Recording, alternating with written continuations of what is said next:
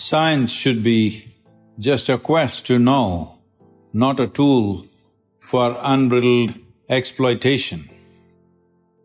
The scientific approach to life essentially means no assumptions made, no conclusions made, we are constantly searching for the truth about different aspects and dimensions of life.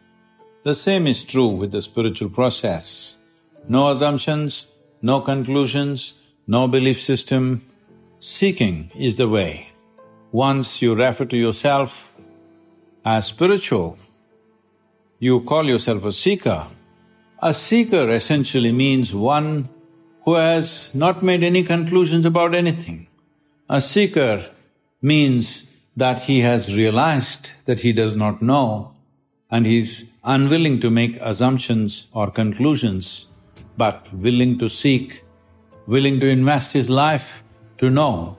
The same is true with science and spiritual process. Unfortunately, in these days, people are beginning to understand science as a means to exploit everything in the universe. we have not left anything.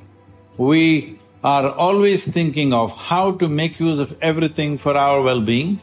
Well, we have learned to use everything, but we have not achieved well-being, so we need to understand this, that science is an exploration. It is a way to know. It does not mean everything that you know or little bits and pieces that you learn you must immediately put to use. This is a very juvenile way of approaching life. What we should do, what we should not do, should be determined consciously. But unbridled exploration of science must happen, but unbridled exploitation must not happen.